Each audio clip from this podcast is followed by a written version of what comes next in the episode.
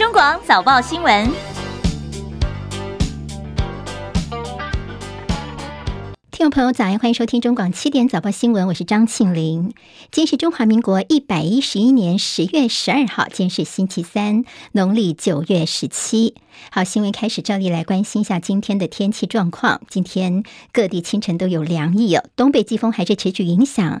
今天清晨低温看到有十七点二度的平地低温，而且今天水汽北台湾来说似乎是还是比较多的。由林定仪预报员来告诉大家天气状况。定仪早安。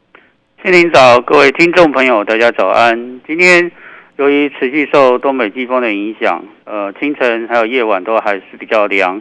那目前主要下雨的区域是在基隆北海岸，还有大台北山区跟宜兰地区，呃，今天都会有不定时的降雨。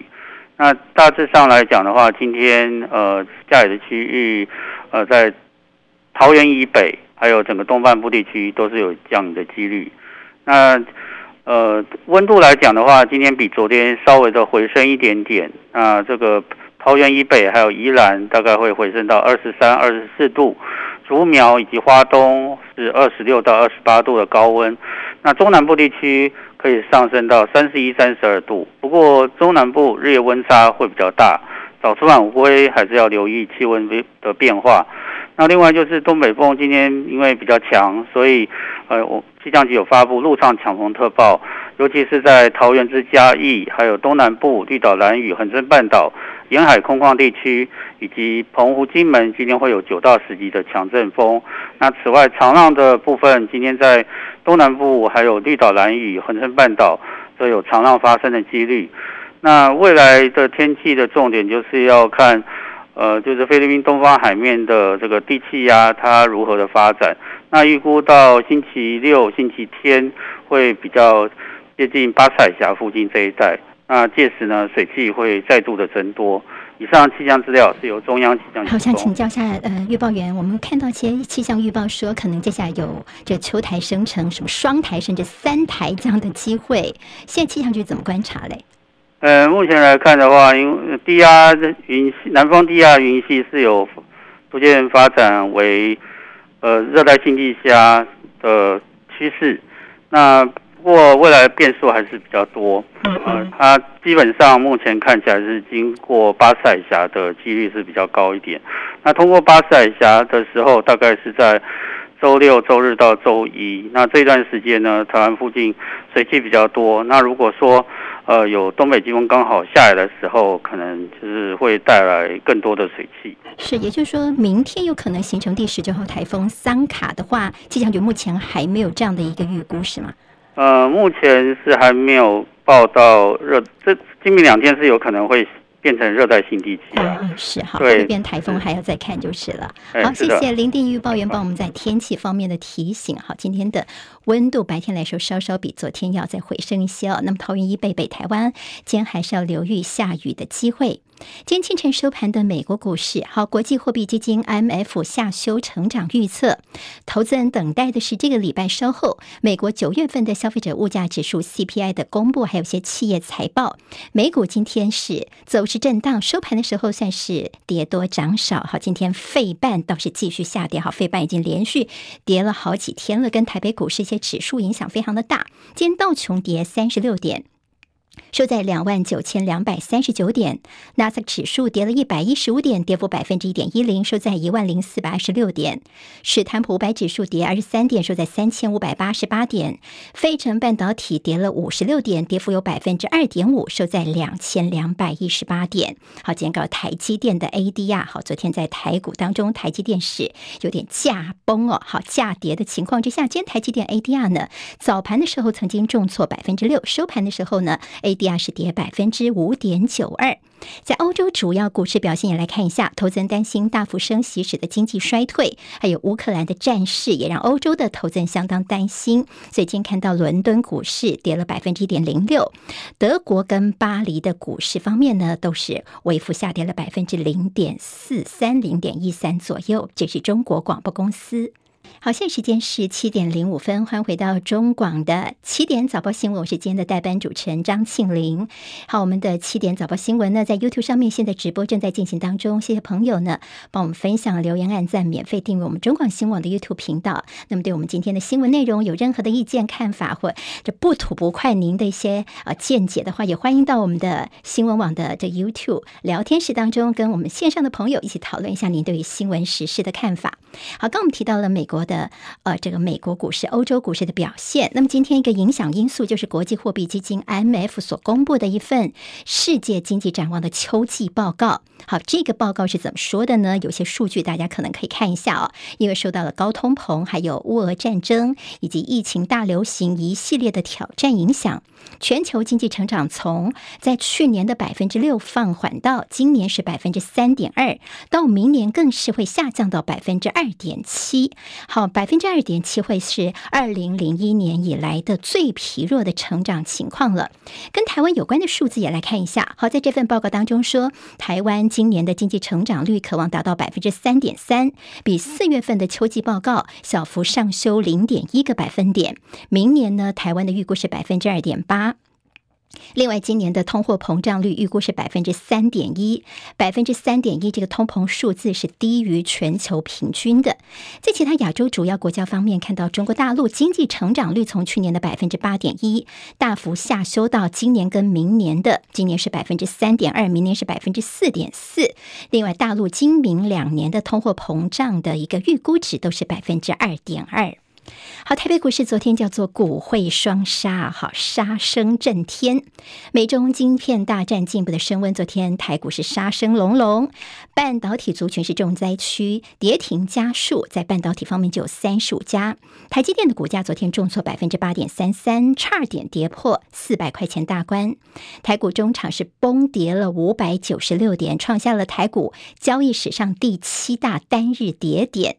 跌幅百分之四点三五，相较于亚洲像是日韩的股市呢，大概跌幅百分之二点多。我们台股昨天跌的的确是跟人家相比较是比较深一些的。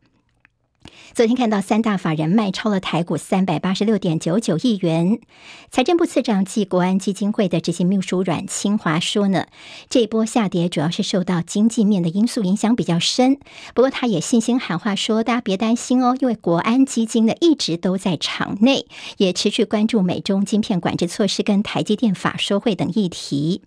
好，那么根据统计，台股从中秋节过后的高点一万四千九百四十九点回跌，至今短短一个月已经跌掉了一千八百四十三点，跌幅高达百分之十二点三，市值蒸发了五点五九兆多元。如果以目前台股的开户人数一千一百九十三万多人来计算的话呢，大概平均每位股民最近一个月的资产蒸发了四十六点八万元，损失算是相当相当的惨重。好，昨天我们说股汇双杀，所以台币昨天是爆量重贬了一点九九角，收在三十一点八六七。台股昨天跌得非常的深，所以金管会在昨天晚上呢，他们也马上的做出了一些宣示，两大措施要来救市。好，今天才看到日报当中哦，几乎是全部都是关心在台北股市汇市的一个表现。昨天金管会是怎么宣布呢？今天开始两个措施，一个就是每日盘中借券卖出限额从百分之二十再调降为百分之十，另外上市上柜有价证券最低融券保证金的成数从百分之百再再拉高到百分之一百二十，这是金管会在十月一号启动第一波的限空令之后再推出的升级版。好，法人怎么看昨天金管会的这个紧急两项措施呢？可以关心的是，包括限空令的升级版哦，就这个法人说叫做以时间换空间的护盘模式。但是其股市最怕的并不是跌停，而是跌个不停。外资今年以来卖超台股超过一点三兆元，主权基金、长线共同基金跟境外台湾的 ETF 是他们主要的卖压，所以这些卖盘恐怕并不会因为限空令而踩刹车。好，那今天的美国股市是涨跌互见，台股的表现我们也会高高度来关注。好，台积电昨天是收在四百零一点五块钱，创二十五个月来的新低，大跌了三十六点五块钱，创新纪录。现在台积电面临到四百块钱的保卫战。好，那么现在在台积电呢，其实包括他们创办人张忠谋接受访问的时候呢，他有提到说，大陆应该要避免攻击台湾，以免摧毁攸关全球经济的晶片产业。葛奎苏贞昌昨天说呢，台积电如果毁了世界半导体跟供应链的灾难，中国大陆就会得罪全世界了。李仁月的报道。台积电创办人张忠谋接受 CBS 访问的时候表示，中国大陆领导人习近平如果考量到民生福祉，那么就应该避免攻击台湾，以免摧毁攸关全球经济发展的晶片产业。阁揆孙昌表示。台积电董事长刘德英先前受访的时候就提过，台积电是台湾人多年累积的技术和团队，不是拿到工厂就能够运作。这次张忠谋则是明白指出，台积电如果毁了，对全世界半导体和供应链都是灾难，中国大陆就会得罪全世界。我们需要台积电，台积电需要像台湾这么一个自由、开放、可以让各方面发展的国家。孙昌强调，蔡总统的国庆演说讲得很清楚，台积电是供应链之要，也才会有那么多世界大厂愿意来台投资。民进党立委郭国文则说，中国大陆身为需求方，当然要克制，否则不止连累全世界，还会连累到中国大陆自己。中广记者李仁月在台北报道。好，那么现在包括台积电的困境，还有半导体业现在面临到了哪一些问题？接下来我们的一些产业的挑战呢？在我们待会儿第二阶段的读报时间的时候呢，今天报纸期有蛮多的报道，请你也会一一的来大家来爬梳一下。我们待会儿再继续锁定。好了，在国际情势方面，俄罗斯跟乌克兰的这战争情势似乎是升高。是从克里米亚大桥遭到攻击之后呢，俄罗斯总统普亭对于乌克兰地区的一个算是大规模的轰炸行动，从十号那天开始。十号那天呢，一天当中，俄罗斯就发射了八十多枚的飞弹，专门攻击的是乌克兰的一些能源设施，所以呢，几乎是很多地方哦都是停电断电的情况。另外，昨天的第二天，俄罗斯继续的进行空袭，这次呢是西部大城利维夫首当其冲。利维夫有三分之一的区域停水断电。好，俄罗斯的空袭行动最近是选定在他们的上下班尖峰时间频频发射巡弋飞弹。基辅这次也是重灾区之一。好，在昨天晚上我们看到大家在休息时候呢，最重要的新闻就是七大工业国组织 G7 跟俄乌克兰总统泽伦斯基的一个视讯会议，主要就是针对现在乌俄的这个紧张情势，他们做了一些对策。好，那么 G7 发布的声明呢，他们是严厉的谴责俄罗斯用飞弹攻击乌克兰的民用设施，造成无辜平民的死伤，说要追究普亭的战争罪责。那么当然也呼吁说，俄罗斯千千万万不要去动用核武。好，另外泽伦斯基要求 G7 要赶快提供防空武器，但 G7 说呢，如果乌克兰有需要的话呢，他们就会支持乌克兰。戚海伦的报道。俄罗斯动用飞弹攻击乌克兰首都基辅和其他城市。美国白宫表示将会尽速运交乌克兰国家先进防空系统。而根据德国《明镜周刊》报道，乌克兰提前收到了德国承诺提交的四套最新式 IRIS-T 型防空系统的第一套。消息已经获得德国国防部人士证实。俄罗斯对乌克兰城市的袭击持续到周二，当局建议平民留在防空洞。英国广播公司 BBC 报道，G7 七大工业国集团领导人举行了紧急线上会谈表示将继续提供乌克兰军事和人道主义援助。北约也表示，只要有必要，将会和乌克兰站在一起。欧盟谴责俄罗斯总统普廷近来企图透过公投吞并乌克兰四个地区。美国有线电视新闻网 CNN 报道，俄罗斯国防部已经证实，俄罗斯周二的袭击目标是乌克兰的军事和能源设施。乌克兰能源部长表示，连续两天以来，乌克兰有大约百分之三十的能源基础设施遭到了袭击。记者戚海伦报道。好，我们刚刚说到了 G7，G7 的成员国有哪些呢？科普一下，有美国、加拿大、英国、法国、德国、意大利跟日本。好，现在说要。帮助乌克兰。好，其实现在乌克兰尤其他们在军备方面开出了清单了。那么现在呢，G7 说会紧急提供防空武器。现在白宫也说他们会尽速交给乌克兰国家先进防空系统。好，那么这个系统呢，其实是中短程的防空系统，能够拦截敌机、巡弋飞弹等等目标。美国从二零零五年开始呢，就是用这套国家先进防空系统来防卫美国的首都跟白宫。不过，另外还看到说，德国国防部的消息人士证实了《明镜周刊》的说法，说乌克兰在今天收到了德国所承诺提供的四套最新式的 IRIS-T 型防空系统的第一套。好，那么这是提前交给乌克兰。那么另外方面看到乌克兰他们还要求什么呢？这是外交政策期刊的一篇报道说，乌克兰其实最近又跟华府重提说，是不是能够提供给我们陆军战术飞弹系统？好，那么这个飞弹系统呢是，射程可以达到三百公里。华尔街日报在上周就曾经报道说，尽管基辅屡屡的要求，但是华府方面还是不肯点头，因为他们担心说，这个飞弹系统如果到了乌克兰的手中，乌克兰会不会拿来去攻击克里米亚或者是俄罗斯境内的其他目标？那么俄罗斯的驻美大使已经先放话了，如果你美国点头提供给乌克兰这个飞弹系统的话呢，莫斯科方面就视为美国你直接介入了乌克兰跟俄罗斯的冲突。蔡英文总统的国庆谈话，大陆国台办说呢，这是渲染大陆威胁论。我国防部长邱国正呢，他昨天在立法院他说，从事实呈现来看，你看在前天哦，我们双十国庆那天呢，共军还有二十多架飞机、四到六艘的船舰在台海周边绕行。如果这不叫挑衅，什么才叫做挑衅？就拿昨天来讲，都还有二十多架飞机在飞来飞去，那有当有八架。啊，预约的时候所有啊，非常情报区，这个我讲这个以后我们就适时的呈现。那这个挑衅，我们没有做一个评论啊，各位可以自我评断。那么他他假如说他认为这不叫挑衅，那我就要问，那怎么样才叫啊挑衅？另外我们大家都要双方啊，尤其我们这边尽量克制，避免争端到啊，避免这个。这个升高啊，这种这种紧张形势，我们很努力的。那他们有没有努力，我不知道。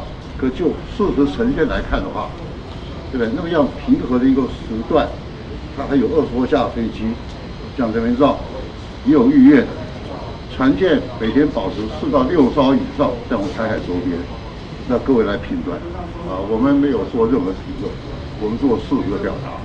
国防部长邱国正昨天在立法院啊，他说：“你看，我们双十国庆那天呢，你们又来了飞机，又来了军舰哦，那这不叫挑衅，什么才叫做挑衅？另外呢，他其实昨天在地方也提到了我们现在的兵役问题，敌情威胁之下，国防部正在评估四个月军事训练役的役期要不要延长。昨天邱国正其实没有给答案哦，他说因为这个事情兹事体大，很多部分都要斟酌一下，大概评估之后要公告一年才能够生效，所以呢，他倒是对于公告时间。他说：“快的话，希望在今年年底之前就能够呃决定出来，然后公告。但公告一年之后呢，才能够知道说到底我们疫情会延长的是一年拉两年，或者是怎么样的一个情形哦。那么当然，邱国正就说：我现在当然如果随便讲一下，大家就引用的话，到时候又有变化怎么办啊？就是详详细细的决定之后呢，再来做公告。当然，大家就说你是不是拖到了一一二六选举之后才来做公告呢？邱国正他昨天是这么回答的。”国军，尤其我军人出身的人，想法是很单纯的，就如何保家卫国，不谈什么政治议题。所以我一再强调一下，哎，是是选举？我心里面没有什么选举，军中没有人在谈选举，这就我们一个本务工作。好，我们今天看到说邱国正说呢，哎，拖到年底来这公告啊，跟选举是没有关系的。好，在国内的疫情部分，本土的新冠疫情还是在高原期。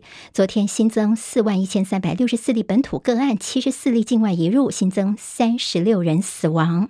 最年轻的个案，三十多岁一个男性，本身有癌症病史，共病住院，出现了心脏衰竭，疑似心肌梗塞。从确诊到死亡三天的时间。另外，比对过去一个礼拜国内的这个基因定序呢，现在 BA. 点五大概占我们的国内本土疫情的将近九成左右。好，主要。就是 BA. 点五疫情所造成的。指挥官王必胜呢，也重申了一下国内目前的新的防疫模式。我们从二零二二年，也是今年的四月，哈，我们就宣布，我们从这个过去的清零，哈，那转向与病毒共存，也就是所谓的新台湾模式。从四月到现在已经半年了，哈。那么，我想我们的重点在于可控这两个字，哈，因为第一个就是重症跟死亡率的这个可控，啊，第二个维持医疗量能，啊，那第三个要保护脆弱的族群，好，那第四个我们的筛检、就医、给药，哈，这些流程跟管道，好，要流程要顺利，要便利，那再来就是要。恢复正常的生活，啊，促进经济的成长，哈。好，那么昨天医疗应变组的副组长罗一军也说呢，现在专家初步讨论说，我们清冠一号公费的适用范围哦，会再扩大，增加为四类人也可以使用。那么其中有一个就是产妇，如果确诊的话呢，经过中医师评估之后是可以使用。好，那么现在还没有确定哦，专家做最后确认之后，还会正式的对外公布。好，目前在国内的这莫德纳的双价次世代疫苗已经开打将近三个礼拜了，这 BA. 点一加上武汉原始株的这双。双价次世代疫苗指挥中心说呢，出现两例接种之后死亡的个案，一男一女，都是六十多岁。好，那么现在有一些不良的事件发生。对明天来说，礼拜四重要的一天，十月十三号就实施边境零加七新制度，也就从明天开始，不论你是自由行的旅客或团客，你是境外生或者是国际移工，可以免除居家隔离，直接的来到台湾之后就是自主防疫七天。七天期间呢，住所是一人一室，快筛阴性才能够外出，如果是阳性的话，要自主通报。另外，零加七期间的这个七是不能够到医院去陪病探病的。如果你是移工入境之后，你的工作是到照顾重症高风险族群的话呢，你在自主防疫这七天当中是不能够进雇主的家里面的。但现在国境要开放啊，万一入境的人隐匿他是阳性的话，一般我们老百姓该怎么样来自保呢？我们来看看医生是怎么提醒的。医生说，如果你是跟入境旅客有关的职业，要注意社交距离，避免共餐，避免一起喝咖啡。这些拿下口罩的行为哦，都是比较危险的。另外，如果是服务业的柜台人员，你可以把自己的位置稍微垫高一点，然后呢，吹电风扇往外面吹，也就是你自己是在上风处，这可以减少空气传播的风险。好，另外在接种疫苗也非常的重要，因为第三季如果你接种疫苗已经超过六个月，预防重症住院的效果就已经减半了。所以现在其实很多的专家学者建议说，是不是抗病毒药物能够放宽到五十岁以上就可以使用哦？好，那么同时呢，要加强接种次世代疫苗，严密的来监控分龄中重症，就可以保护些脆弱的族群。好，那么抗病毒的药物有没有可能在年龄方面进一步的放宽呢？我们指挥中心说。下次的专家会议可以再做讨论。好，昨天日本开始开放自由行，好多的这年轻族群，他们之前强打次世代疫苗，就是因为希望赶快能够出国。所以日本昨天开始开放自由行的三大国际机场，在日本这边又是人山人海、万头钻动的情况了。能不能够恢复疫情前的荣景呢？现在全世界很多，尤其亚洲地区的朋友很喜欢到日本去旅游哦。不过哈日族的朋友要特别留意，就是到日本之前要先下载日本的一个简易软体，叫做 MySOS 博弈的报道。日本要求入境自由行的旅客必须出示打满三剂疫苗的证明，旅客们可别傻傻的以为是要拿小黄卡给海关人员看。日本已经设计了一套手机简易软体，叫 MySOS。旅客入境之前就必须先下载这个软体，并且依要求填好、上传相关资料，先在这个软体上检核通过了，才能顺利入境。旅客必须要在预定入境日本之前两个星期就先下载并注册 MySOS。注册的时候所填具的资料必须与护照一致。注册完之后，软体就会要求用户提供疫苗接种证明，也就是小黄卡，或是七十二小时之内的 PCR 阴性证明。旅客必须注意，使用 MySOS 填妥资料，并且提交证明之后，如果一切都合乎规定，那么应用程式的画面就会转成绿色或是蓝色，那就代表完成注册，在过关的时候出示这个画面即可。如果城市的颜色仍然是黄色或是红色，就表示有步骤没有完成，必须重新处理。要去日本玩的旅客，如果不想在入境的时候卡关，就必须多多留意了。中广记者叶博义在台北报道。好，我们看看在新加坡最近的疫情好像又有一点升温了，因为新加坡昨天新增了一万一千七百三十二人确诊 COVID nineteen，时隔两个月，在新加坡的病例数又再度的破万。新加坡当局证实说，感染 XBB 变异株的本土案例变多了。好，那么这个是新的变异株，对于我们台湾朋友来说算是比较陌生哦。XBB，好，这种变异株呢，案例变多了。不过新加坡说这重症的案例还是相对比较少。另外，新加坡他们也宣布说，他们要提前开始为民众来接种含原始株跟 BA. 点一的莫德纳双价疫苗，说这个疫苗对于新的变异株有比较好的保护力。好，那么这是新加坡现在要注射疫苗的情情况好，为疫情到目前为止已经关闭两年多的纽约的知名地标自由女神像顶部的皇冠，这有个观景台。好，即日起已经重新要对外开放了，也就游客呢现在又可以重新的进入这座历史地标来参观。好，我为大家补充一下今天的油价的表现。投资人对大陆的经济展望心存疑虑，市场对需求放缓的担忧再度涌现，所以国际油价在今天是下跌的。纽约商品交易所西德州中级原油十一月份的交割价跌了一点七八美元，来到每桶八十九点三五美元。伦敦北海布伦特原油十二月份的交割价跌了一点九零美元，来到每桶九十四点二九美元。好，这是今天的油价部分。在广告之后，更多新闻。提供给大家，不要走开喽！新闻随时听，资讯随时新，三十分钟掌握世界。中广新闻网，News Radio。好，现在时间是七点三十分，欢迎回到中广七点早报新闻，我是今天的代班主持人张庆玲。好，叶勇主播休假两天了，所以今天跟明天都是庆玲在空中为大家七点钟服务。我们谢谢中广流行网、音乐网还有新闻网的朋友一起来关心这七点钟一整个小时的新闻。前半个小时呢，我们会帮大家整理一下昨天的新闻重点。好，那么现在新闻重点再播报一些之后，待会儿我们会有第二阶段的读报时间，就快速浏览一下台湾今天三个报纸：中时、联合、自由，还有工商。经济这五个报纸呢，今天的一些新闻重点内容，待会儿会帮大家来做一些说明。好，我们看到了安平古堡，台南的知名的一个景点安平古堡，昨天变成大家热门的讨论议题。好，这个事情就要看昨天说，这安平古堡昨天传出说，它里面有两处国定古迹要合并更名，叫做热兰遮堡。这个说法出来之后，舆论炸锅，有些地方人士说，我叫安平古堡已经叫了自几十年的时间了，现在突。突然要改名字吗？好好好的，为什么要改名字？是吃太饱太闲了吗？昨天，包括文化部跟台南市的文化资产管理处赶快解释说，安平古堡这四个字其实不是古迹的名字，这是大家的俗称，就是你平常大家呃可能约定俗成就是这么称呼它的。好，其实这当地的人也都是这么称呼啊，公车啊、地名等等都是叫安平古堡。你知道安平古堡是哪里？大家就知道。那么现在就说呢，我们改的只是古迹。的称呼的名字，安平古堡这俗称名字不会改变呐、啊。那么大量的网友其实都来讨论哦，包括文化部的脸书方面，大家都去留言说，这个这预算是用不完吗？像国民党的话呢，你就要改。那么如果是殖民地，好，这是荷兰时期的旧名，你就要保留，好像有点双标哦。今天我们看到了媒体有说，台南文史工作者说，以荷兰语的热兰遮堡为名，有独尊单一时代之嫌。另外有一位是嘉义大学应用历史系的教授吴坤才呢，则是说这么做其实好像有点让大家觉得你是在去中国化，因为你遵从日本殖民之后，干脆连荷兰殖民史观也纳入，完全把华夏文化为中心的用夏变夷颠倒成为用夷变夏。好，国民党团也说，像台南是，你花了十亿元的建成四百年纪念活动，好像变调变成怀念荷兰的殖民时期。陈婉玲报道。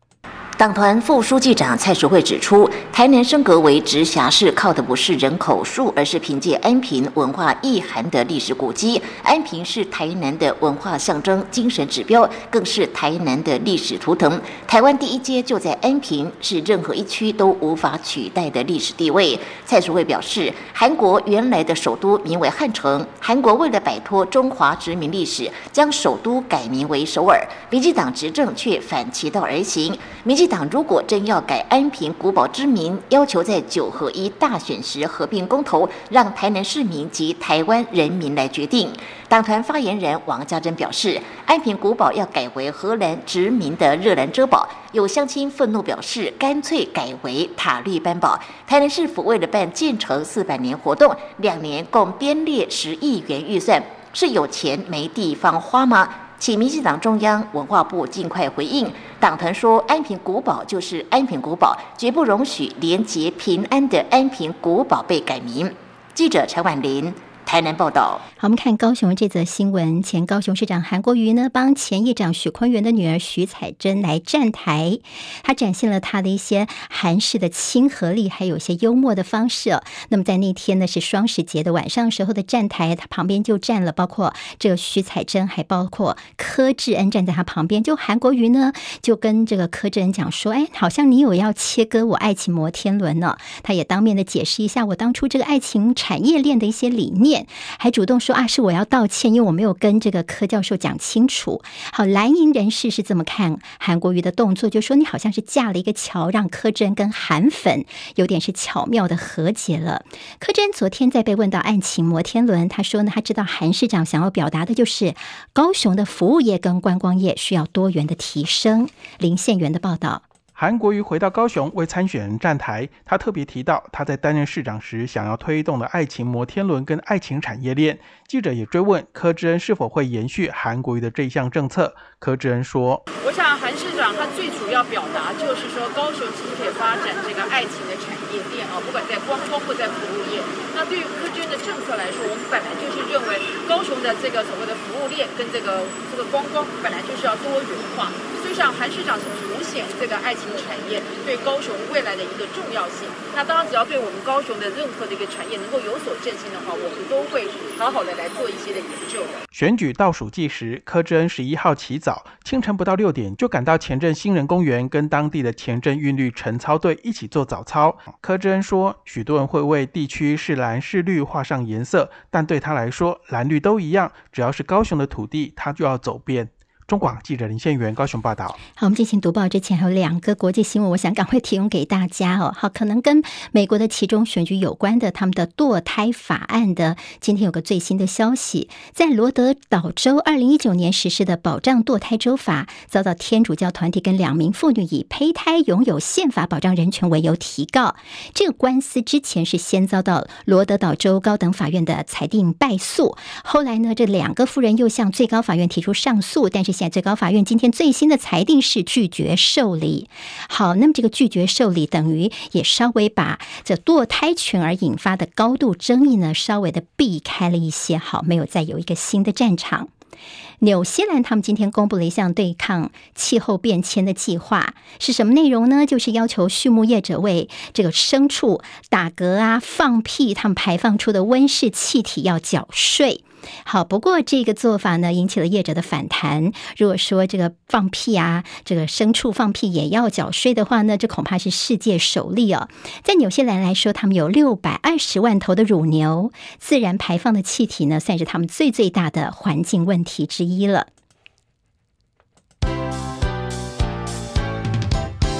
中广早报新闻。好，我们进行第二阶段的中广早报的读报时间哦，我们赶快来看看今天报纸头版有哪些内容。联合报今天头版头条，台股就是扩大限空，国安基金喊话持续护盘。另外还有俄罗斯飞弹继续的轰炸乌克兰，拜登说非常的残暴。自由时报今天头版头条，台股暴跌，监管会扩大限空令，限缩借券卖出，调高融券保证金。另外也提到说，国防部长说中国的无人机越界就视为第一级。另外就是彰化、宜兰、云林选情升温，中央警力驰援选举的热治安热区下播，规划要支援苗栗跟南投。中国时报今天头版头条有金管会扩大限空令救台股，还有文化部说，在这个安平古堡的名称是不会改变的，但乡亲说吃饱太闲，学者说改名字就是去中国化。好，在广告之后，更多内容提供给大家。中国广播公司。好，现在时间是七点三十九分，欢迎回到中广七点早报新闻，我是今天的代班主持人张庆玲。好，我们刚刚也看了一下，在中时联合自由的头版到底有哪些内容？当然，今天经济日报跟工商时报的头版头条同样都是这外资大逃杀，台股昨天遭到血洗，今天开始的扩大限空令，还有股汇的双十行情幻灭了。哈，礼拜一的时候我们还在双十连假，就昨天呢连假回来之后的第一个交易日，昨天就是股汇。双杀。好，今天的报纸呢，对于这个财经方面的焦点有相当多的篇幅。我们从《中国时报》头版头条看起，昨天股市狂泻了五百九十六点，是写下史上的第七大跌点。台币昨天重贬了一点九九角，昨天史上的第七大跌点记录。今天中时在头版有一个表格，帮大家整理一下，说史上的前七大跌点到底有哪一些呢？前两大，我跟大家说明一下，在二零二零年的一月三十号，那个时候新新冠肺炎的爆发，我们跌了六百九十六点，这第一大。第二大是什么时候呢？二零二一年的五月十二号，那时候就是我们的本土疫情扩散，台股呢在当天是跌了六百八十点，那么昨天跌了这五百多点呢，算是史上的第七大跌点。台币昨天贬了一点九九角，是最近一个月来的最大的一个跌幅。所以金管会昨天赶快宣布扩大限空令，希望能够稳定市场哦。台股能不能够止线呢？现在金控高层说，大家真的不用太担心，因为台股看起来已经是超跌了。自由时报今天告诉大家说，金管会说，我们昨天所推出的这个措施，哈，我们其实在第一段新闻都已经有提到说，说我这个不叫做限空令，也不叫做禁空令哦，我是要拉高你做空的成。成本。不过呢，市场多半用限空令来称呼说金管会昨天的这个动作。好，我们昨天呢，其实，在股市的下跌算亚洲最惨的。昨天看是日本啦、韩国股市也有跌，但跌没有我们我们那么深。我们昨天大概跌了百分之四点多，日本跟韩国昨天跌了百分之二点多。M F 国际货币基金他们说呢，全球经济看起来是二十年来的最弱，也使得今天在美国股市的表现叫做涨跌互见。费半今天是继续下挫的。好，怎么看接下来的市场表现呢？上礼拜五，美国的非农就业数据是强于预期，可能引发联准会在十一月大举升息，再加上乌俄战争的白热化，中共即将召开二十大，美国国会要举行的其中选举，十一月份的其中选举，还有油价因为 OPEC Plus 的联合减产的反弹，再加上美国方面又扩大了晶片书中的禁令，所以这就是最近资本市场的几个让大家比较担忧的部分了。现在在联合报的头版当中提到说，所谓的美国晶片禁令叫做另外一只黑天鹅。好，仔细来看看到底影响是哪里呢？对台湾的半导体现阶段来说影响有限，但是呢，其实有官员告诉大家说，后续的影响才是他们比较担忧的，因为亚洲的半导体业都只有制造专利，不论是设备或设计软体专利都离不开美国，相当的于。高科技发展是原料端全部都被锁喉了。那么半导体人士就说，可能接下来就看看美国的这个晶片的一些做法、新的文本之后，再密密切观察一下后续的效应。好，我们今天看到在《自由时报》的内页 A 二版面，其实算是比较用呃不用太悲观的角度来看这个事情哦。说美国的设备大厂的一个撤退，中国大陆倒是他们的半导体扩产恐怕会断供，还有大陆的厂商被锁喉之后呢，台湾的厂商会受惠于有些转单效应是可以看得到的。《中时报》今天在内页 A 二版面提到说，美国的半导体禁令，台积电的驾崩。好，这驾崩有点听起来像。我们在这个呃电视剧里面看到皇帝驾崩啊，好，这个驾呢是价格的价哦，驾崩。最近台积电是近十月市值蒸发有七兆元左右，好，那么专家说美中的晶片战叫做往死里打呀，五十万的股民套牢，现在叫做哀鸿遍野。现在学者所提出的警告说，现在两岸的红利将要消失，所以半导体只是前菜而已，后面有十大科技产业都是错雷弹。好，那么熟悉国际经贸关系的学者是这么说的：说两岸的红利要消失，对半导体的制裁前菜，那么后面还有哪些呢？美中两强竞争消长的 PCB，就是印刷电路板、电动车电池等，总共有十大相关的科技产业，现在全部都错雷弹了哈。那么现在似乎半导体只是第一步而已了。那么台积电最近所面临到的一个冲击哦，今天在中国时报的新闻透视的分析。说多悲哀呀！护国神山现在变成了末日方舟哦。好，台积电呢，之前大家都说，哎，它是我们台湾的护国神山，但是没想到现在在美中的对抗当中，好像变成了一个政经情势当中的末日方舟了。自由时报今天在他们的社论倒是提到说，别让习近平画错重点。好，那么到底主要的内容是谈一些什么东西呢？说呢，台积电是护国神山，那么中国大陆其实真正想要的是台湾这块土地哦。等于说，只要夺岛成功，并没有半导体产业是次之，有没有半导体产业不是他们最最重要的，他们最重要的是要台湾这块土地哦。那么台湾的价值其实不是只有台积电啊、半导体而已哦。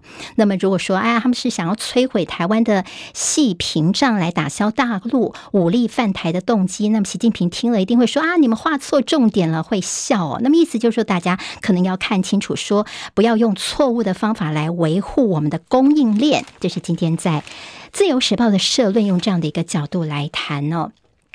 好，今天在这《联合报》呢，他们的社论是提到说，我们的进出口翻黑，台湾的经济下坠的一个大警讯。好，财政部在国庆连假之前低调的公布我们九月份的进出口统计，进出口都是红翻黑，这意思就是说，我们经济恶化的速度远超乎大家所想象的。因为《联合报》的黑白集间是说，今日北溪，明日台积。好，北溪管线这输送天然气的管线，台积就是台积电了。好，那么。说说呢，在一个外国媒体报道说，如果开战的话呢，他们优先撤离台积电的工程师等等啊。我们甚至呢，最糟糕的情况有没有可能，美国就摧毁台积电的厂房，以防被北京来控制呢？好，这个黑白集主要是告诉大家说，你看看北溪天然气管线现在被炸，好，中间有一些破损的情形。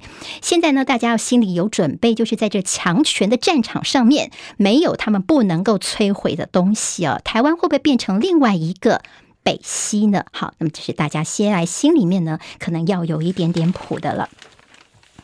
好，我们看在有关于呃国际情势方面，今天联合报的头版当中有俄罗斯的飞弹继续轰炸乌克兰，拜登说这实在是非常非常的残暴啊。还有说说呢，泽伦斯基呢现在是排除跟普廷来呃会谈的可能性。他说，除非你俄罗斯呢换了新的领导人，我才愿意谈呢。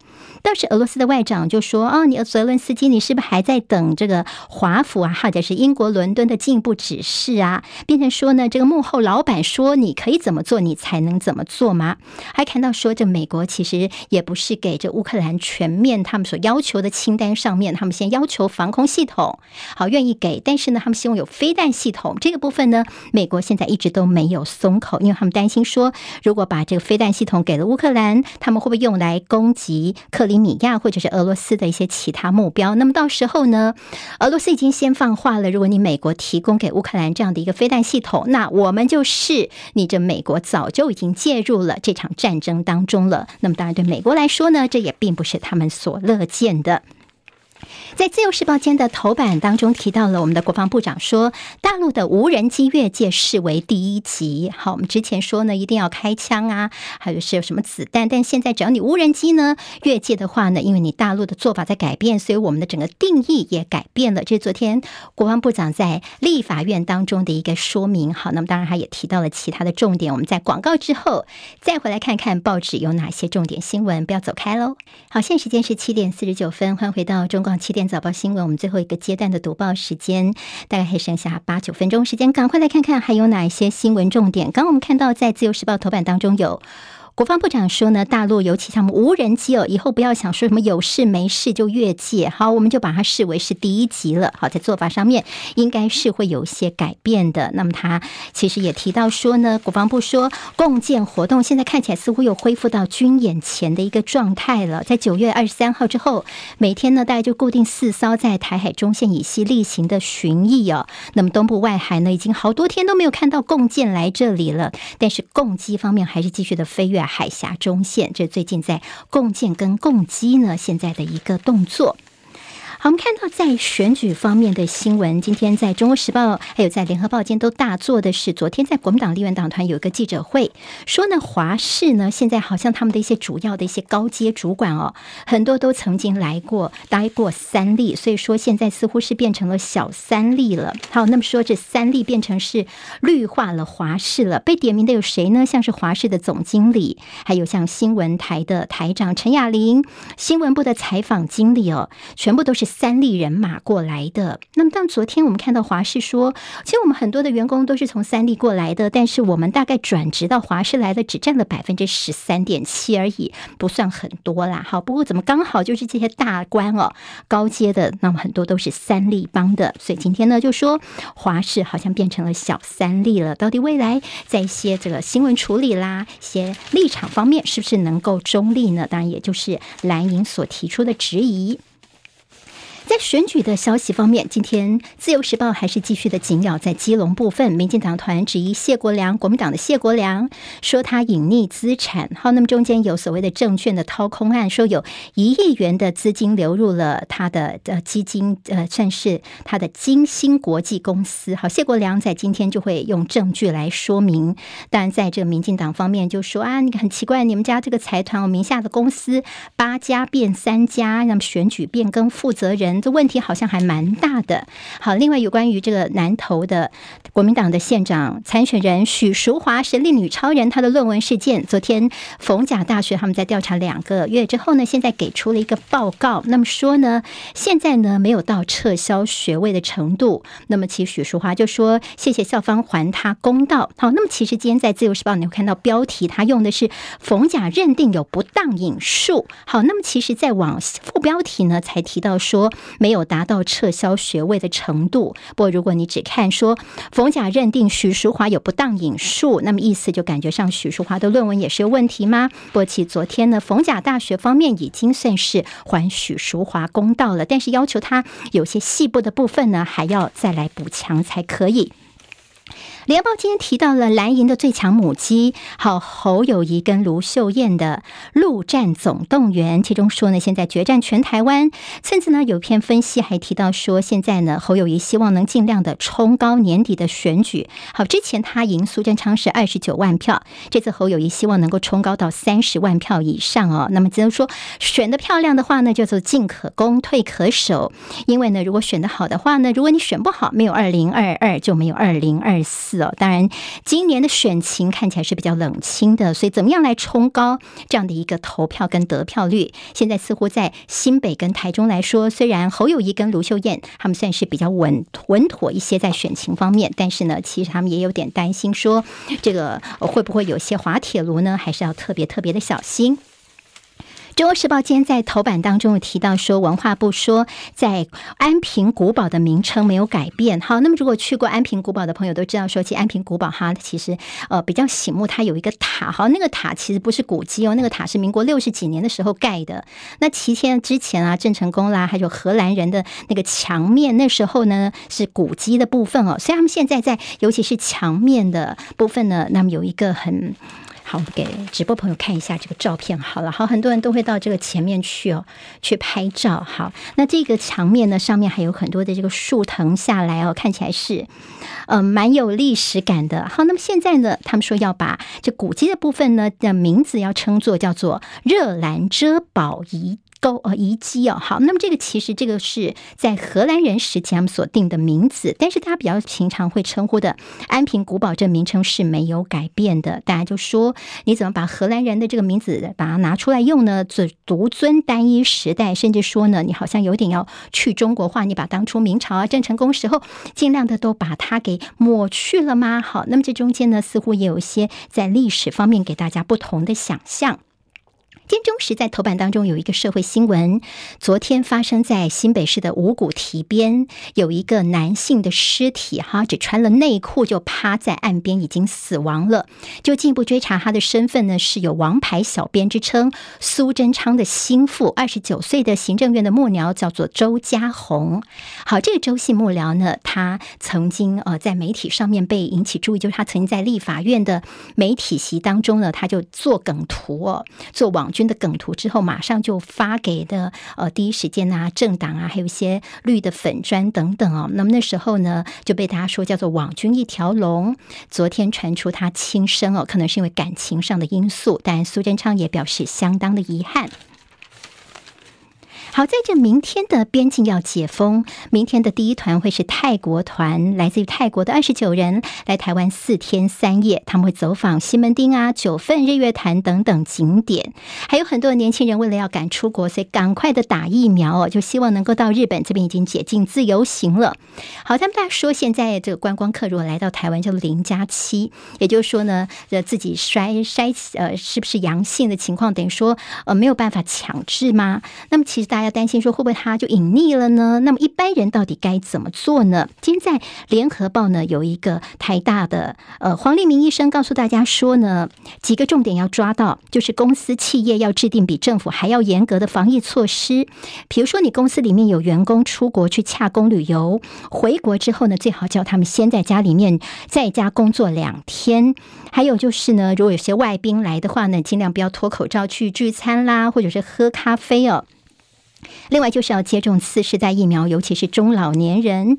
还有在抗病毒药物方面，知道吗？韩国其实他们早在五月中旬就扩大了他们 Paxlovid 这个辉瑞的抗病毒药的使用，他们十二岁以上就可以使用这种抗病毒药物了。那么台湾现在还在那年龄方面或特殊啊，六十五岁以上或者有些其他的疾病才能够用这种抗病毒药物。看起来我们是太严了，好，你要降低这重症、降低死亡，哈，我们叫克流感其实都没有这么严格。那你现在这种抗病毒药物在线下边境的这个解禁之后呢，大家所面临到的疫情威胁，是不是政府能够做调整呢？今天有一些相关的报道。那当然，在自由时报在说，我们台湾的这个新冠的超额死亡率，其实全球第三低的。我们的疫情并没有大家所想象的这个控制的不好。好，在这个无薪假呢，现在因为旅宿业现在已经边境要开放了，观光业的前景蛮看好。现在无薪假的人数减少了四。四千七百一十四人，尤其是这个旅宿业是最多的。台湾现在已经进入了所谓的强震期了，好，地震的活跃期，就气象局地震测报中心提醒大家要留意哦。那么强震在今年大概飙两到三倍，但是有些专家说，台湾算不算这个地震的活跃期还很难来判定。经济日报今天头版头条有外资大逃杀，还有就是上市柜营收最强的九月份，半导体四大天王市值最近蒸发了兆元，还有这股汇的双十行情幻灭，苹果的神救援上市柜九月营收的首破四赵元。今天台湾各日报最重要的新闻都在这里喽，赶快赶快订阅，给我们五星评价，给庆明最最实质的鼓励吧，谢谢大家哦。